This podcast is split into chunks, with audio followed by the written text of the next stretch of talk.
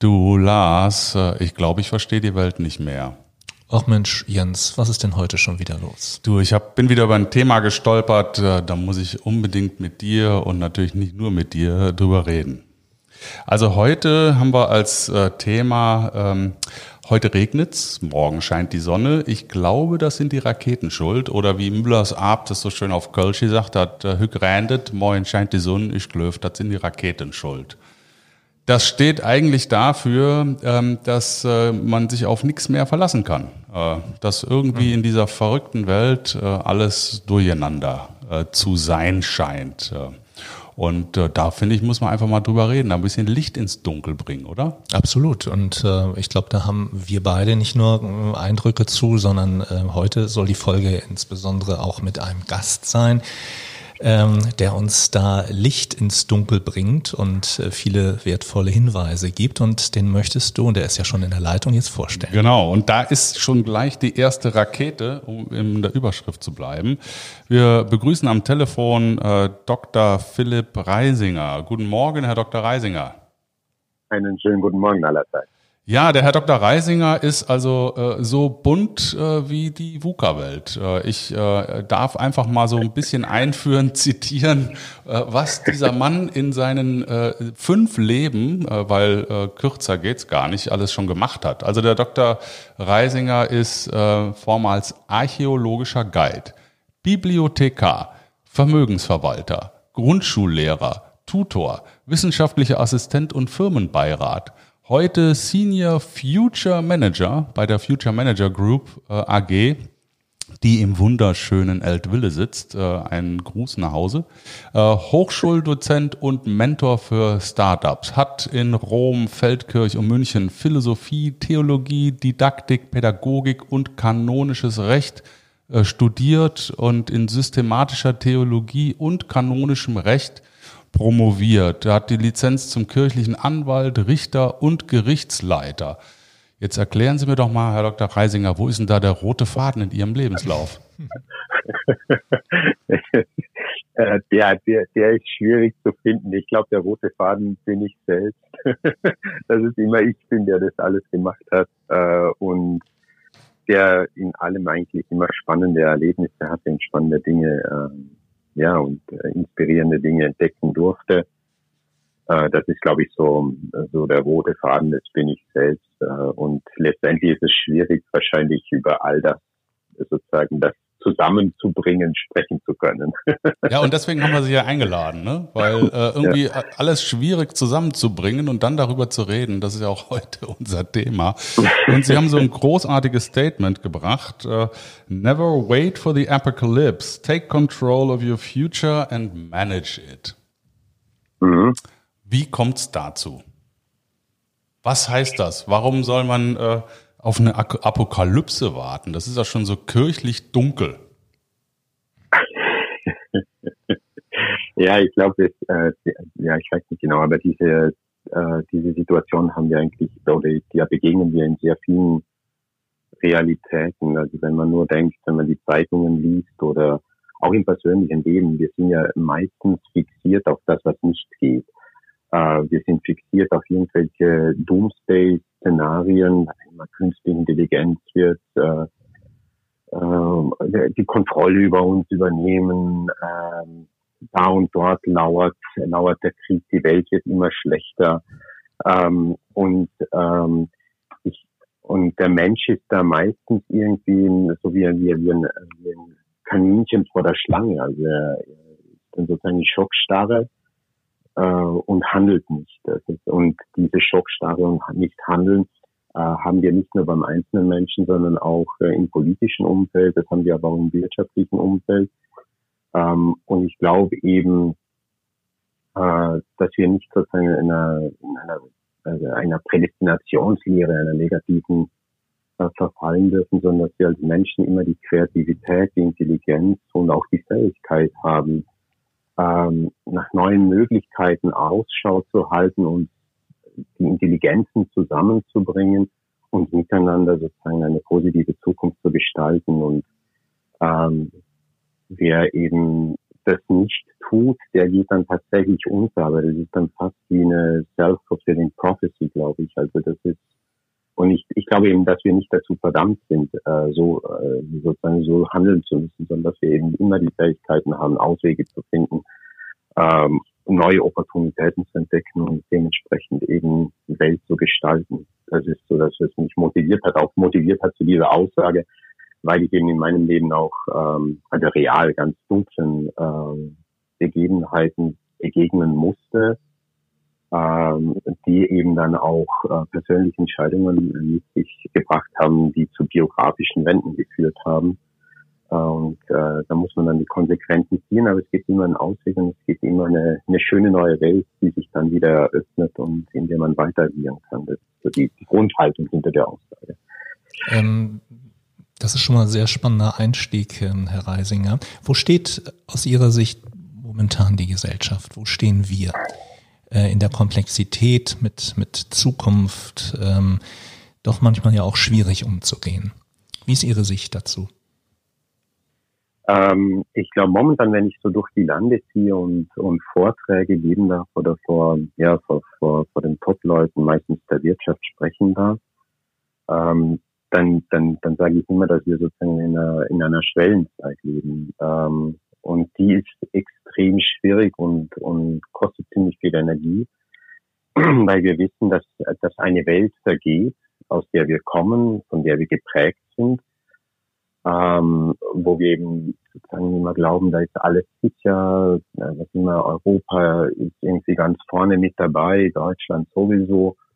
Ähm, klare Welt äh, über Generationen hinweg oder zumindest wir denken sozusagen langfristig über Jahrzehnte und diese Welt ist weg. Also wir leben einfach in einer sehr, sehr, sehr starken Veränderung. Und das, was es extrem schwierig macht, ist, dass keiner weiß, wie der Ausgang ist in dieser Veränderung. Also wir können natürlich mit unglaublichen Daten hantieren, wir können sehr viel prognostizieren, wir äh, können sehr viel extrapolieren nach vorne und trotzdem weiß niemand genau den Ausgang. Und ich glaube, das ist das, wo wir äh, gegenwärtig äh, drinnen stehen, äh, was es extrem schwierig macht, ähm, sozusagen ja, mit, mit Mut und Frohsinn da diese Entscheidungen zu treffen, weil es eben unsicheres Terrain ist, äh, das sozusagen vor uns liegt. Äh, und trotzdem müssen wir entscheiden. Äh, und, äh, äh und das ist, äh, das ist, glaube ich, das, was es eben ein bisschen unsicher macht, so unsere Gegenwart. Und, äh, aber wir haben so viele Daten wiederum zur Verfügung, dass man trotzdem diese Welt der Zukunft modellieren kann. Und das macht wieder hoffnungsfroh. Also jetzt, jetzt sind Sie ja, äh, sind Sie ja äh, perfekt Lateiner, anders als ich Hobby-Lateiner. Aber was bei mir hängen geblieben ist, ist äh, Pantarei, alles fließt. Ähm, das ist ja irgendwie nichts Neues. Ne? Dass äh, das, was heute ist, äh, morgen schon wieder äh, sich verflüchtigt ja. hat. Ähm, jetzt gucken Sie als äh, Kirch, also als kirchlich geprägter äh, junger Mann natürlich äh, über 2000 äh, Jahre zurück. Ähm, und sind natürlich jemand, der grundsätzlich äh, ja, verstehen kann, dass man der Tradition verhaftet bleibt. Die Kirche sagt ja immer, ich muss nicht auf Trends gucken, sondern ich muss so agieren, dass ich noch in tausend Jahren bestehe. Und gleichzeitig, äh, und gleichzeitig haben wir eine Welt, äh, die sich anscheinend so schnell wie äh, noch nie verändert. Ähm, jetzt äh, kennen Sie beide Seiten sehr gut als Zukunftsforscher oder auch Berater. Ähm, und als Kirchenmann sozusagen. Wie mhm. kriegen Sie das da im Kopf für sich äh, zusammengebunden? Wo ist da der rote Faden für Sie? Was kann man irgendwie aus der Vergangenheit lernen, um dann in die Zukunft zu gucken und äh, ich sag mal nicht wie der Vogelstrauß den Kopf in den Sand zu mhm. stecken, mhm. sondern in die Aktion zu kommen? Äh, tolle Frage, komplexe Frage. Äh, äh ich glaube, das eine ist, ähm, Jetzt gibt es ja mein Sohn Gedenke der Geschichte. Ne? Also ich glaube, ähm, was wir Menschen oft verlernen, ist tatsächlich diesen Blick auf die Vergangenheit, weil wir sehr viele Fehler, die wir gemacht haben, immer wieder wiederholen. Ähm, das ist eine gewisse Hybris jeweils der, der, der jüngsten Generationen, dass sie glauben, man, man kann sozusagen von, von geschichtlichen Mustern oder falsch Fallstricken einfach befreien, weil man jetzt eben jünger ist. Also es ist kennt man vom Pubertierenden, die auch immer glauben, man kann alles neu machen. Ähm, und ich glaube eben auch, die Geschichte lehrt einfach, dass es Grundgesetze gibt, die man, die man immer berücksichtigen muss. Und das sind aber ganz wenige Prinzipien. Das eine ist, dass man sagt, die goldene Regel eben, dass man dem anderen äh, das wünscht oder das tut, was man für sich selbst auch wünscht, äh, dass einem getan wird. Mhm. Oder eben dieses Gerechtigkeitsprinzip, das ich immer als fundamentale, äh, also für mich ist das ein fundamentaler Maßstab, dann hätten wir die schöne neue Welt, die man sich alles wünschen würde nämlich das Jus sum cuique tribuendi, ne, dass man jedem das äh, Seinige zukommen lässt, ähm, damit, damit jedem gut geht, dass man sozusagen immer den Menschen vor Augen hat, äh, das Individuum und schaut, was braucht der, um eben äh, glücklich sein zu können, um seinen Weg zu finden, um sein Leben gestalten zu können. Das sind so, so glaube ich, Maximen, die man aus der Vergangenheit holt. Ähm, und die einfach die, die Geschichte, die Geschichte überdauern. Äh, mhm. Das ist sozusagen dieser, dieser Aspekt, der, glaube ich, super wichtig ist. Ja. Und dann, glaube ich, äh, die Planung, dass wir in tausend Jahren leben, ähm, das wäre schön, wenn das so gehen würde. Ähm, ich glaube, dass auch Institutionen, die sozusagen sagen wir mal, Jahrhunderte überdauert haben, sich äh, grundsätzlich neu aufstellen müssen, sofern sie das überhaupt können. Ähm, und es ist keine Garantie. Also wir haben da immer auch, glaube ich, das Gefühl, also ich, ich, ich, mag den Blick noch weiter in die Geschichte zurück, weil der relativiert nochmal alles andere. Aber die sei die Ägypter, wer hätte gedacht, dass sozusagen Ägypten zugrunde geht, in die Knie geht. Ein, ein Imperium, das über 4000 Jahre bestanden hat, das damals die Welt, also die damalige Welt mehr oder weniger dominiert, halt kulturell, religiös und so weiter. Niemand hätte geglaubt, dass das zu Ende geht. Und Ägypten ist zu Ende gegangen und wir haben kein Problem damit. Die Welt geht weiter etc. Und so ähnlich geschieht auch mit anderen Institutionen, die Jahrtausende äh, bestanden haben, äh, wenn sie sich nicht äh, ja, wenn sie sich nicht verjüngen, wenn sie nicht mehr ernst nehmen, wie sich Welt und Mensch entwickelt hat, dann haben sie im Grunde genommen ihre Existenzberechtigung verwirkt. Und es kann auch mit äh, solchen äh, überzeitlichen Institutionen wie eben Kirche etc. auch geschehen.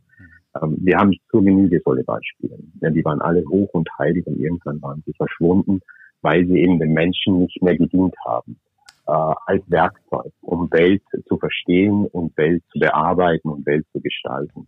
Mhm. Okay. Und ich glaube, mhm. da, da muss man einfach diese ganz lange Spanne nehmen und dann, dann relativiert es nochmal alles. Mhm. Sie haben als einer Ihrer, Ihrer Vortragsthemen, sind ja alles sehr, sehr spannende Dinge, mm, das Thema Skills der Zukunft, wie sich die Anforderungsprofile für Unternehmen und ihre Mitarbeiter zukünftig verändern werden. Ich würde sogar ergänzen, äh, zukünftig äh, verändert werden müssen.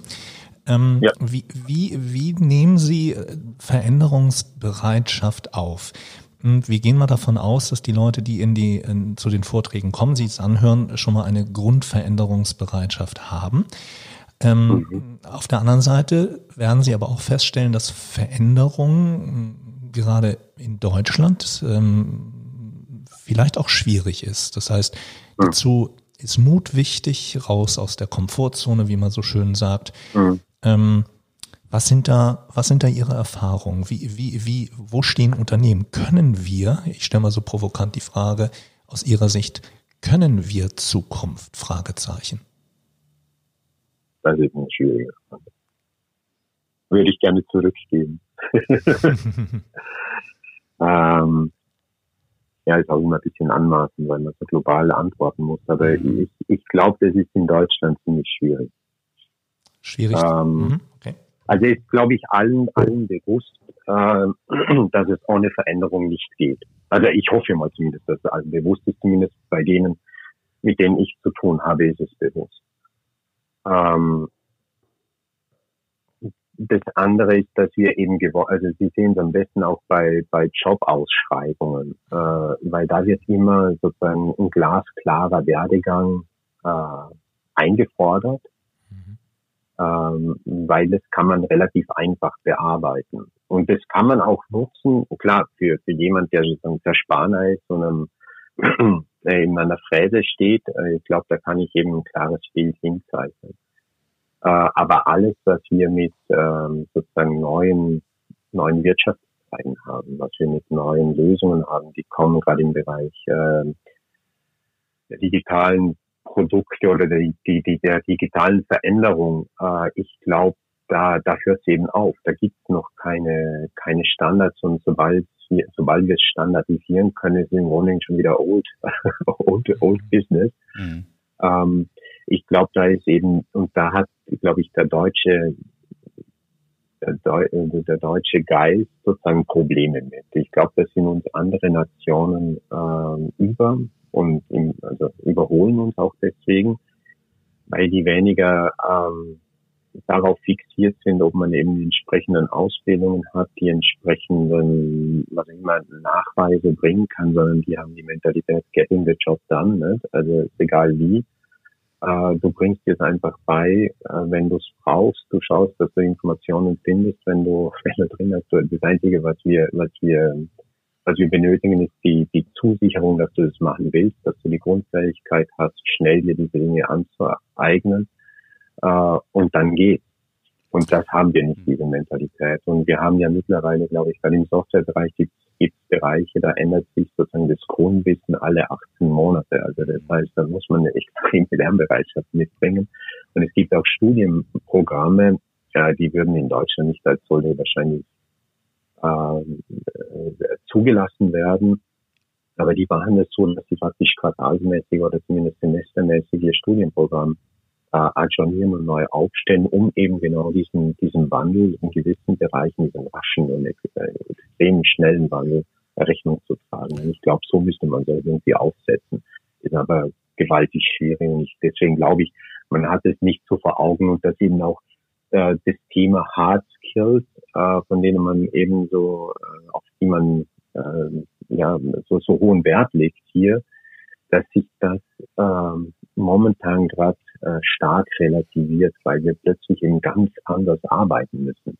Äh, wir müssen viel mehr, viel interdisziplinärer arbeiten. Wir müssen ähm, Arbeitsteilung betreiben, was auch immer, weil eben die Spezialisten, es gibt nicht mehr den einen Gott, zu dem alle hinwollen, weil der, der, der Hort allen Wissens ist, äh, sondern das Wissen teilt sich auf in Spezialdisziplinen und die müssen äh, zusammenkommen und miteinander im Team interagieren, um eben neue Produkte, Lösungen hervorzubringen. Und das ist, glaube ich, halt ein extremer Mentalitätswechsel. Und ja, da muss ich jetzt mal, da muss ich jetzt als, als Vater von drei Söhnen mal ganz brutal reingrätschen. Also da würden meine, meine Söhne sagen, also dann bin ich irgendwie doch kein Deutscher, weil da kenne ich mich ja gar nicht wieder. Ja, äh, also Sie haben ja eben gesagt, so global zu antworten ist immer schwierig. Äh, was ist denn eigentlich der Deutsche? Ne, da haben wir ja verschiedene. Generationen, die verschieden geprägt ja. sind. Äh, und wenn ich so meine Söhne sehe, als Beobachter von drei pubertierenden Söhnen, habe ich also ausreichend Vergnügen. Das können Sie mir glauben.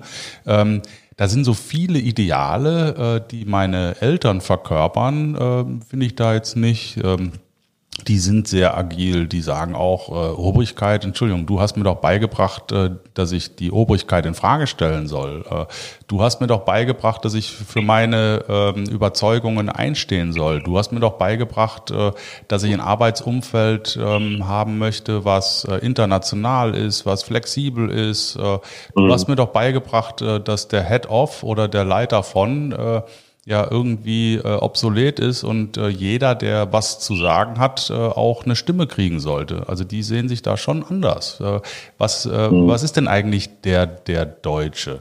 Äh, Gibt es den überhaupt? Oder sind wir auch so, ein, so eine Morphing Society, die sich gerade äh, wandelt? Äh, und, und ähm, zweite Frage, ich habe irgendwann mal gehört, dass in 2025 über 70 Prozent äh, Generation Y und Z äh, in der Arbeitswelt äh, sein werden.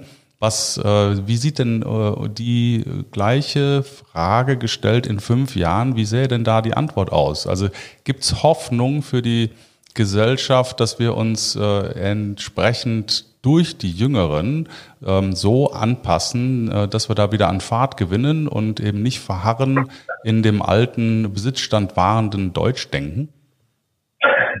Ja, ich glaube ich schon. Also das wird sicher einen Wandel bringen. Also man muss immer schauen, wer ist momentan noch in der in der in der Führungsposition und wie bereit sind die sozusagen oder wie willig sind die sich praktisch diesen neuen Zeiten zu beugen. Ähm, das glaube ich auch. Also ich glaube auch, dass sozusagen die, die, die junge Generation ist da anders drauf, wobei es eben tatsächlich diese Generation Z äh, gibt ja Studien, die eben äh, diesbezüglich eher ernüchternd sind, äh, zumindest mal für die, für die Arbeitswelt, weil die äh, wieder sehr stark sozusagen einfach äh, ein, ein klares Korsett an Tagesablauf mehr oder weniger wollen, zumindest mal im, im Durchschnitt. Äh, so wird mal ihnen nachgesagt. Ich äh, habe das nicht selbst recherchiert, aber äh, und, ähm, und, und für die die Arbeit eigentlich nur Mittel zum Zweck sein soll, um äh, eben dann Freizeit haben zu können. Also sozusagen eine Umdrehung der Wertigkeit, die wir sozusagen vielleicht von unseren Eltern noch äh, mitbekommen haben, dass die Arbeit mehr der Hauptzweck wäre für das Leben. Äh, ich glaube, ähm, also insofern ist es schwierig, das zu prognostizieren. Wir werden das einfach beobachten müssen, wie sich entwickelt.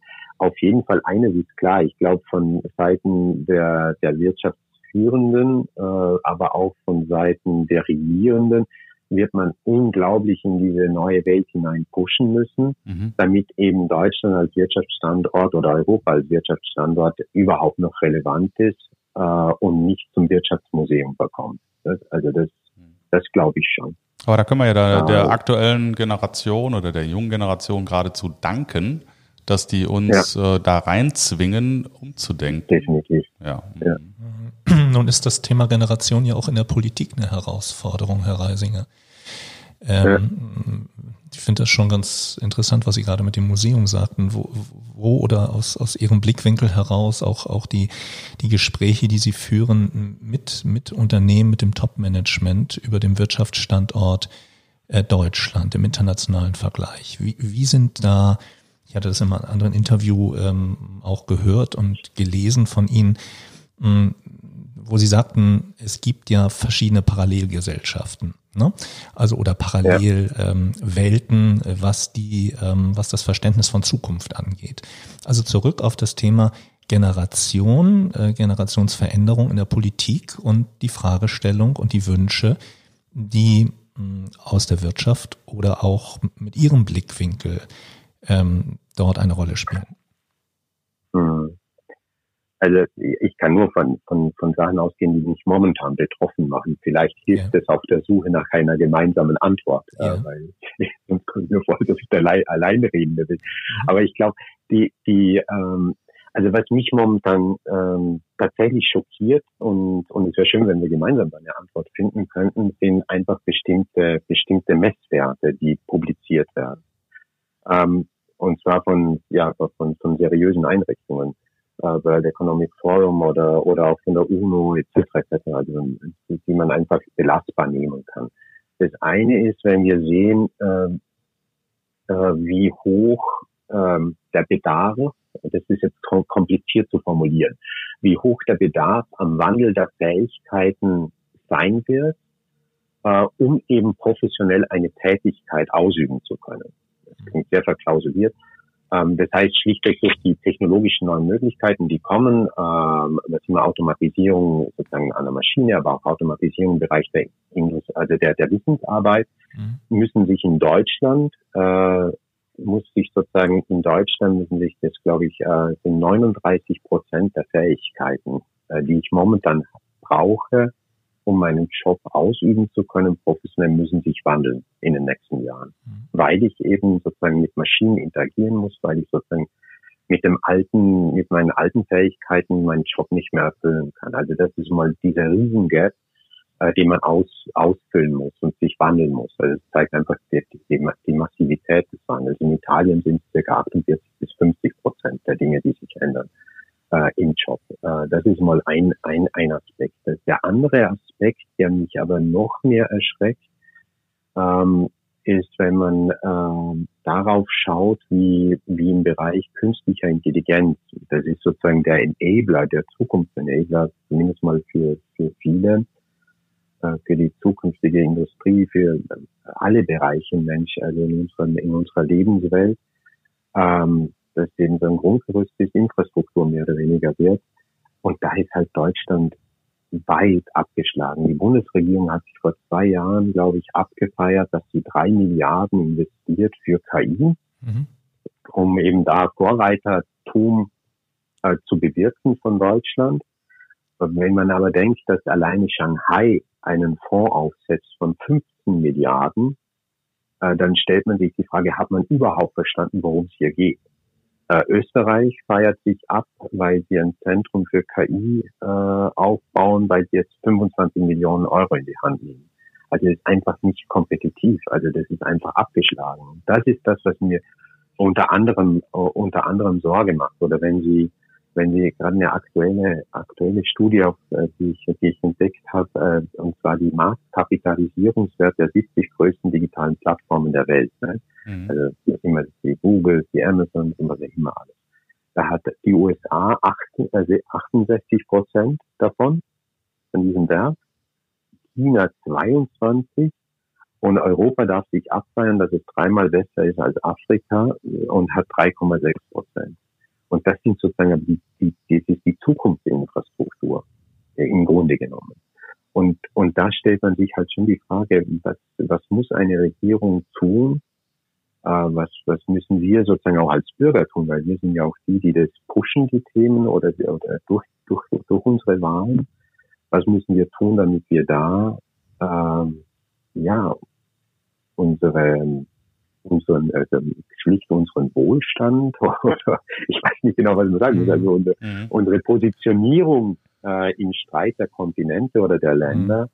einfach halten können. Mhm. Weil es wird ein bitteres Erwachen, wenn wir das nicht können. Und, und da muss man mobilisieren, also für mich gleich nur eins, da muss man mobilisieren. Man, Im Grunde genommen, was wir machen müssen, ist sozusagen eine Aufklärungswelle. So ähm, wir brauchen wieder Aufklärer, äh, ja. auch diesbezüglich, mhm. äh, dass man sagt, Leute, wir, wir können uns zum Beispiel ähm, den Naturschutz nicht leisten, wenn wir keine Steuereinnahmen haben. Äh, und die Steuereinnahmen kommen halt wesentlich mal aus der Wirtschaft. Nicht? Wenn wir eine veraltete Wirtschaft haben, dann können wir, können wir die Natur nicht schützen, etc. etc. Das sind einfach mhm. sozusagen die, die Vernetzungen äh, der, der Realitäten muss man vor Augen haben. Man muss eben massiv aufklären und man muss sich auch massiv bemühen, dass man faktisch einerseits wirklich auch technologisch in die mhm. Zukunft geht, da die, die Schleusen aufmacht ein Stück weit, gleichzeitig aber schaut, dass es, dass es in Bahnen gelenkt wird, äh, sozusagen die mit der Kultur unserer Gesellschaft eben auch ähm, korrespondieren. Mhm. Und das ist die Schwierigkeit. Mhm. Das heißt, weil, weil wir ständig sozusagen alle in Habachtstellung sein müssen. Ähm, äh, passt es zu uns und wenn es nicht passt, wie müssen wir es, wie müssen wir es regulieren, ohne dass wir faktisch uns den Fortschritt wegnehmen. Mhm. Äh, und das, das ist, glaube ich, so, eine, so ein enormes Spannungsfeld. Ich finde es super inspirierend und super spannend. Aber ich höre aus der Politik äh, höre ich nichts. Und ich mhm. höre auch selten sowas von dem Management, äh, aus der Management-Ebene bei Unternehmen. Mhm. Ähm, da gehe ich nochmal ganz kurz mit einer Nachfrage rein. Das Thema Zukunftsbild, Vision, das haben Sie an, an, an anderer Stelle ja auch schon, schon äh, intensiver angedacht und besprochen. Das Zukunftsbild auch, und das meinte ich mit meiner vorherigen Frage auch, das äh, etwas provokant gefragt, äh, können, können wir und wollen wir insbesondere Zukunft? Also ähm, was ist die Vision? Wo soll Deutschland in drei bis fünf Jahren stehen?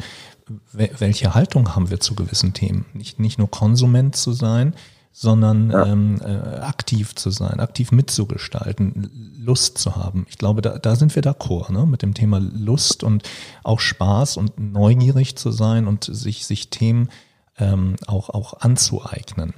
Da, da äh, vielleicht in Ergänzung, ich habe ein äh, schönes Statement gehört letzte Woche. Ähm, der Sir Chris, äh, Christopher Clark, der ist Professor für neuere europäische Geschichte am äh, St. Äh, Catherine's College in Cambridge, äh, hat auf der letzten äh, Tagung der Turnaround Management Association gesagt, ähm, das Erschöpfen der Zukunft. Ähm, also er spricht davon, dass die Zukunft sich erschöpft hat und die Zukunft neu besetzt werden muss. Ja. Passt. Ja. ja. Wie ist Ihre Sicht dazu? Ja, äh, voll spannend. Also ich, ich, ich, ich glaube, ich könnte gar nicht anders als, als in die Zukunft denken. Ich, äh, ich, ich äh, äh, obwohl ich faktisch sehr viel Zeit meines Lebens nur mit Geschichte äh, ja. Ja. Äh, zugebracht habe. Aber ich, ähm, ich glaube, es gehört mit zur, zur menschlichen Verantwortung. Äh, äh, sozusagen, äh, der, ähm, ein, ein, ein Bild, das mir, das mich maßgeblich geprägt hat diesbezüglich, äh, ist wirklich der Freiheitsbegriff. Also da gibt es verschiedene Definitionen und was auch immer. Aber im Grunde genommen die eine der einfachsten er Erläuterungen, was Freiheit bedeutet, äh, kommt eigentlich aus der Antike. Wenn man schaut, ähm, äh, eben in, in, der antiken Welt hat es eben die Freien und die Unfreien gegeben. Ne? Die, die Sklaven, die Kinder, die Frauen. Äh, die haben sozusagen zum Unfreien gehört und der Freie war eigentlich nur der, der Bürger, der, also der männliche Bürger. und äh, was hat eigentlich denn, äh, was hat denn die, die Unfreiheit letztendlich ausgemacht? Die Unfreiheit hat äh, ausgemacht, dass ich mich nicht vor dem Gesetz äh, verantworten kann. Also dass ich keine Verantwortung habe für die Gesellschaft, sondern dass ich sozusagen immer einen Vormund habe, ne? der für mich eintritt und der für mich spricht. Und ich glaube, die, die Freiheit, wenn man das eben nimmt und eben an die Zukunft denkt, äh, ist eigentlich genau dieses Bild. Ich übernehme, ich habe die Fähigkeit oder die Fähigkeit ist mir in die Hand gegeben, für meine Zukunft Verantwortung zu übernehmen. Und nicht nur für die Zukunft von mir, sondern eben auch gesellschaftlich oder wirtschaftlich. Ähm, und das ist eine, eigentlich eine enorme Ermächtigung. Und wir müssen sozusagen Instrumente nehmen, wir müssen sozusagen, äh, wir dürfen uns da der, Mühe nicht entziehen, dass wir ähm, recherchieren müssen, analysieren müssen, dass wir Entscheidungen treffen müssen. Aber eigentlich ist es ein, ein fast ein Höchstmaß äh, von Ausdruck menschlicher Freiheit, dass wir eben Zukunft gestalten können. Und das können wir nicht äh, im Hinblick auf die, die Vergangenheit, weil die ist passé. Da können wir nur aufarbeiten, dazu stehen und weitergehen. Also die Vergangenheit ist uns entzogen. Die Gegenwart, da sind wir drinnen, da, da, da, da quälen wir uns ab. Aber eigentlich das, das offene Feld ist nach vorne. Und da die richtigen Leitplanken zu setzen, da äh, mit Intelligenz und Verantwortung äh, ja, gestalterischen Willen zu zeigen, das ist eigentlich, glaube ich, unglaublich toll und äh, das sollte man fördern. Also ich, ich würde in keiner anderen Welt leben wollen. Und als, als äh, Coach ähm, und als äh, personenzentrierter Berater kann ich dann nur, natürlich nur ergänzen, dass jeder die Ressourcen dafür in sich trägt, grundsätzlich. Ne? Das ist ja dann aber eigentlich eine Aufforderung, ähm, dass jeder Mann sich selber auch, äh, wie sagt man so schön, äh, am Hintern packen muss äh, und ja. die Verantwortung für sein Leben tatsächlich auch äh, wahrnimmt äh, und mit all seinen Fähigkeiten und mit seinen vielleicht auch Einschränkungen äh, nach vorne guckt und sich eben nicht mehr daran orientiert, ähm, was an äh, Rahmen ähm, gegeben wird, ob das jetzt der Arbeitgeber ist, ob das der Nachbar ist, ob das der ähm, Gesetzgeber ist. Ist das nicht ähm, ich sag mal, schwierig, äh, noch mehr äh, individual, individuelles äh, Denken äh, zu fördern? Ähm, muss da nicht das Kollektiv auch wieder, ähm, ja, ich sag mal, ran? Müssen wir nicht auch äh, generationenübergreifend anfangen, ähm, einander zu sehen? Und ähm, muss man nicht wirklich in einen Dialog gehen? Muss man nicht zuhören lernen und äh, die Meinung anderer erstmal wieder ähm, ja, ich sag mal, hören, verstehen und dann für sich auch reflektieren? Muss ich nicht auch einfach äh, mich besinnen und ähm, einfach auch mal wieder im Hier und Jetzt gucken, was habe ich eigentlich, äh, äh an, anstelle irgendwie in die äh, Aktion zu kommen, egal äh, was das letztendlich dann bedeutet. Brauche ich nicht eine Richtung? Äh, ist das nicht eine sehr philosophische ähm, ja, ein, eine sehr, sehr, eine Notwendigkeit nach einer philosophischeren Ausrichtung der Gesellschaft. Also die Frage ist, was will ich, wer bin ich, wo will ich hin? Mhm. Doch fix. Äh, fix. Äh, vor allem wird dann an unseren Grundfesten eigentlich äh, gerüttelt und geschüttelt. Nicht? Also ich habe ähm, habe mich eine Zeit lang mal mit diesem Thema Transhumanismus äh, auseinandergesetzt äh, und, und das kommt immer mehr. Also auch wenn man die Zahlen sieht für Machine Brain Implants und was auch immer alles. Also wir beginnen ja den Menschen mehr oder weniger zu verändern. Ähm, Mensch hat bislang mehr oder weniger äh, Technologien gehabt oder Werkzeuge kreiert, mit denen er die Welt äh, gestalten konnte. Und mittlerweile äh, kommen, also sind wir an der Schwelle mehr oder weniger, wo wir ja, uns mit diesen Instrumenten vereinen. äh, so Cyborgs werden oder wie auch immer man es ausdrücken möchte, oder wo wir tatsächlich die Fähigkeit äh, haben, äh, uns selbst äh, auf DNA-Ebene mehr oder weniger neu, neu zu gestalten und neu zu schreiben.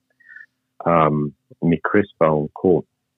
Und ich glaube, da, da, sind, da sind so zentrale Fragestellungen vorne. Also das kann, äh, das kann kein Individuum für sich ausmachen, wie das ist, sondern da muss äh, äh, die Gesellschaft als Ganze das in den Blick nehmen und das ist noch weit weg von dem, dass das im Blick ist. Aber es, es ist höchst dringlich, dass das in den Blick kommt äh, und dass man sich gemeinsam Gedanken macht, wie, wie wollen wir ausschauen ja. äh, als Menschheit. Also es ist sozusagen übergreifend.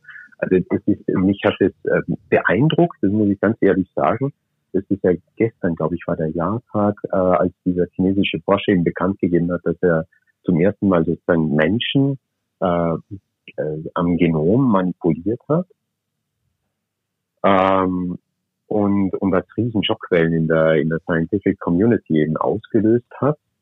Äh, das hat mich äh, Gott sei Dank äh, positiv verwundert, weil ich mir das nicht erwartet hätte, dieses Ausmaß an, also an, an Erstaunen und Schock. Ähm, aber die Sache ist, wir müssen, wir müssen daran. Äh, wir müssen da massiv ran und wir müssen, ich glaube, das, was die Herausforderung ist, äh, was Sie vorher gesagt haben, ist, dass wir es parallelisieren müssen. Mhm. Wir haben, wir haben, früher hatten wir die Zeit, dass wir sozusagen eins nach dem anderen machen können. Äh, wenn wir aber was momentan tatsächlich glauben dürfen, ist, glaube ich, dass wir sozusagen in einem exponentiell, äh, exponentiellen Wandel drin sind. Ne? Und da haben wir eben nicht die Zeit für lineare Prozesse. Mhm. und, und das ist die Schwierigkeit, glaube ich, dass wir einerseits diesen Wandel äh, vorantreiben müssen, weil wir sonst eben abgehängt werden im internationalen Wettbewerb und das bleibt einfach ein, ein wichtiges Thema, weil es die Grundlage ist für unseren Wohlstand und für das, was wir tun können, welche Ressourcen wir zur Verfügung haben, um eben Zukunft gestalten zu können, frei. Äh, und das andere ist, dass wir faktisch äh, den, den, die, die gesellschaftlichen und kulturellen Veränderungen massiv äh, nach vorne treiben müssen, um eben Schritt halten zu können, mit den neuen Technologien Schritt halten zu können, mit den Veränderungen, die eben durch die Implementierung dieser Technologien auch bewirkt wird. Mhm. Wenn, wenn wir ähm, noch, noch kurz ein bisschen in Hinblick auch zum, zum Ende der Sendung, ähm, Hoffnung, da steckt ja auch viel Hoffnung drin, was Sie gesagt haben. Ähm, unsere Zuhörer, ich möchte da so ein bisschen in Richtung der, der, der Praxisempfehlung oder Handlungsempfehlung auch vielleicht nochmal kommen. Ähm, jetzt nehmen wir da an, unsere Zuhörer sind Führungskräfte in Unternehmen und vielleicht auch Politiker. Was, was raten Sie denen?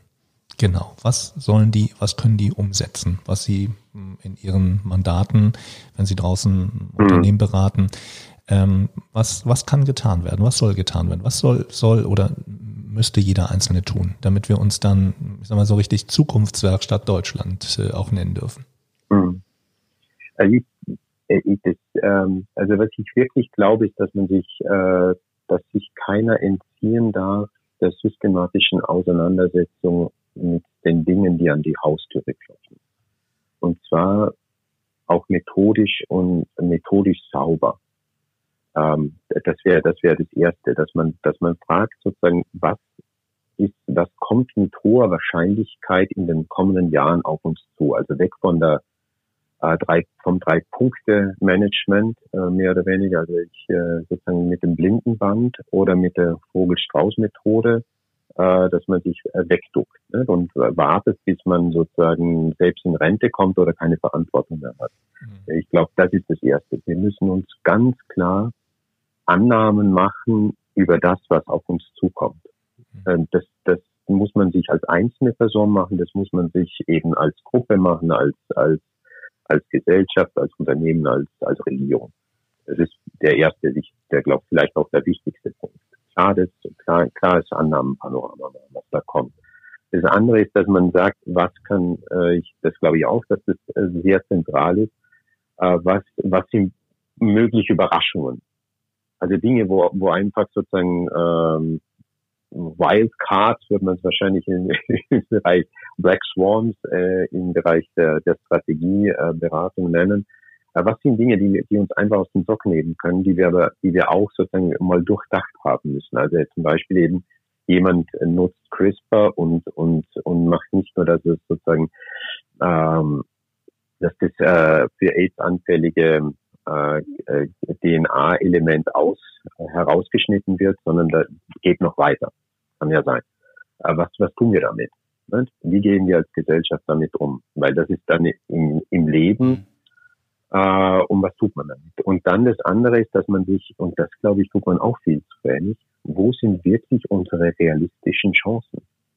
Äh, und nicht irgendwie Fantasiegeschichten, sondern die Chancen müssen ja immer beruhen auf, auf meinen Ressourcen, auf meinen Fähigkeiten, auf mein, auch, da ist wirklich auch auf meiner Geschichte, äh, was, was für ein Chancenraum ergibt sich, womit ich Zukunft gestalten kann, womit ich für mich, aber auch für meine, für mein Unternehmen, für, meine, für die Gesellschaft, für die ich Verantwortung trage, eben den Zukunftsraum aufreißen kann. Äh, und dann bleibt nichts anderes übrig, äh, als auch gemeinsam eine Zukunftsvision entwickeln. 20, was immer, Deutschland 2030. Wie wollen wir wirklich aussehen? Und das darf nicht sein, dass wir nur Vergangenheit fortschreiben, und sagen, ja, wir machen es ein bisschen besser, sondern aufgrund der Veränderungen, die wir, die wir in unseren Annahmen drinnen haben, was bedeutet das? Was muss Deutschland tun, um in der in 2030 überhaupt noch relevant zu sein in dieser Welt, um eine Stimme zu haben, eine kraftvolle.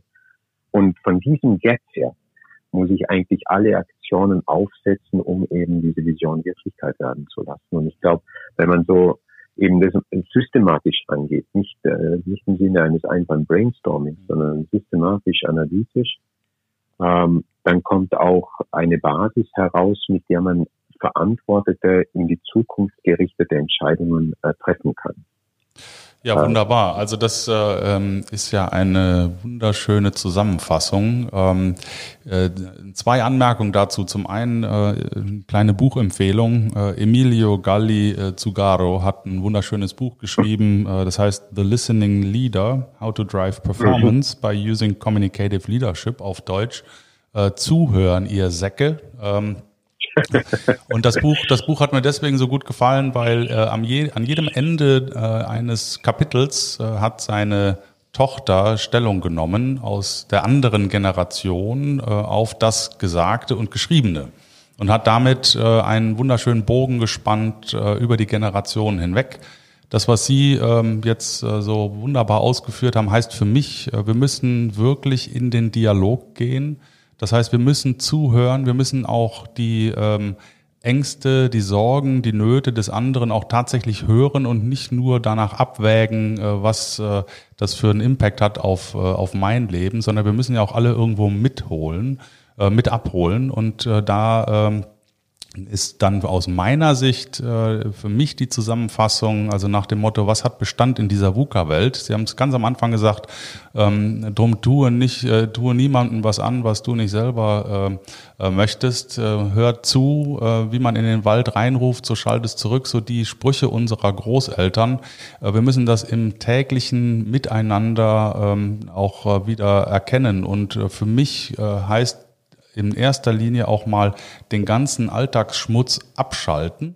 Überhaupt erstmal die ganzen äh, wahnsinnig äh, schwierigen Nachrichten auch einfach mal abdrehen und mal wieder ein bisschen in die Stille gehen. Ich bin ja jemand, der das Thema äh, Achtsamkeit, äh, der das Thema hier und jetzt, äh, der das Thema äh, ich muss mich mit mir selber beschäftigen, auch sehr, sehr hoch hält, wie Sie wissen.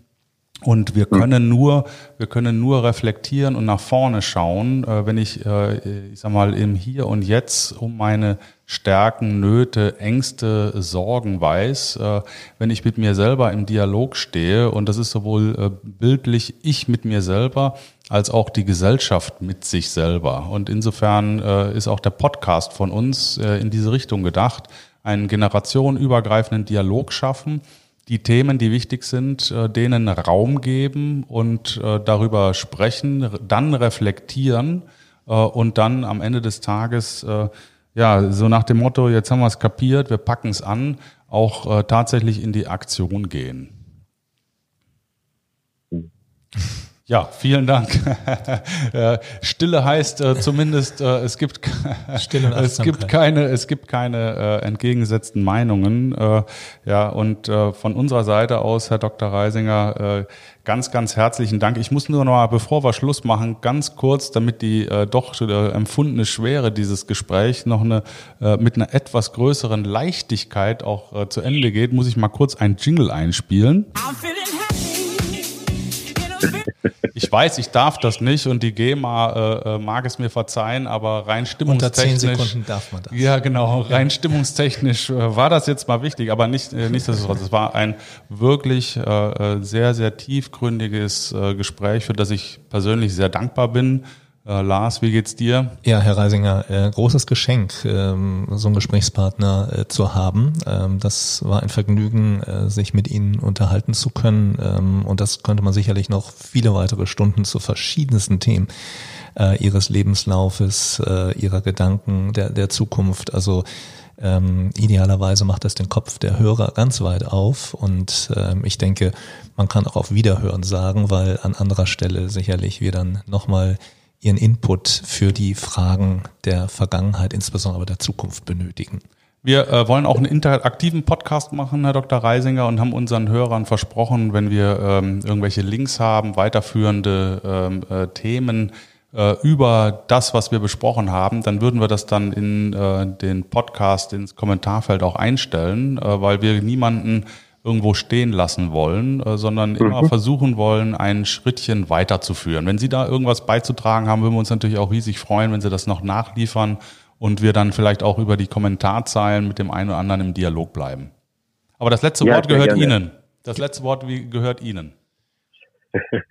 Am liebsten würde ich jetzt sagen, die Zukunft ist the future. Ne? Äh, irgendwas, irgendwas Lustiges. Nee, äh, nee, ich, ich, ich, es ist, ich glaube, es ist weniger, also ich sehe das weniger bedrückend, äh, nur um da noch zwei, drei Worte zu sagen. Ich sehe das nicht bedrückend, ich sehe es ernsthaft. Also ich glaube, wir sind alle in die Verantwortung hineingenommen und ich glaube, wir, es, es ist ja auch ein Ausdruck von, ja, eben von Verantwortung, von Freiheit, dass wir, dass wir das tun können, dass wir eben Zukunft gestalten können und und äh, und es wäre schön, wenn wir uns allesamt dann dazu aufmachen und wenn jemand, äh, wenn ich irgendwo was beitragen kann oder wenn eben jemand Informationen haben will zu was auch immer, äh, stehe ich natürlich sehr gerne bereit, äh, die zukommen zu lassen, sofern ich äh, über solche Informationen verfüge, die ich äh, seriös weitergeben kann. Äh, jederzeit gerne. Äh, jederzeit gerne. Und es wäre schön, wenn wir im Dialog bleiben äh, und wenn, ja, wenn, wenn, wir, wenn man da was, äh, wenn der Podcast äh, ihrer beitragen könnte, eben so, so eine Welt beginnen zu gestalten, sehr toll. Ja, und wir sagen an dieser Stelle ein schönes Abschlusswort. Äh, tschüss in die Welt, weil Podcast wird weltweit gehört und, ähm, und eine schöne besinnliche Adventszeit mit viel in sich gehen und viel Glauben an das Morgen. Genau, und einer großen Achtsamkeit genau. und dass die Worte von Herrn Reisinger nachhallen. Also vielen Dank nochmal, äh, Herr Dr. Reisinger. Und äh, bis, bis bald an dieser Stelle. Wir ja. sagen Tschüss. und Hamburg. wir sagen Tschüss und Ahoi aus Hamburg. Danke.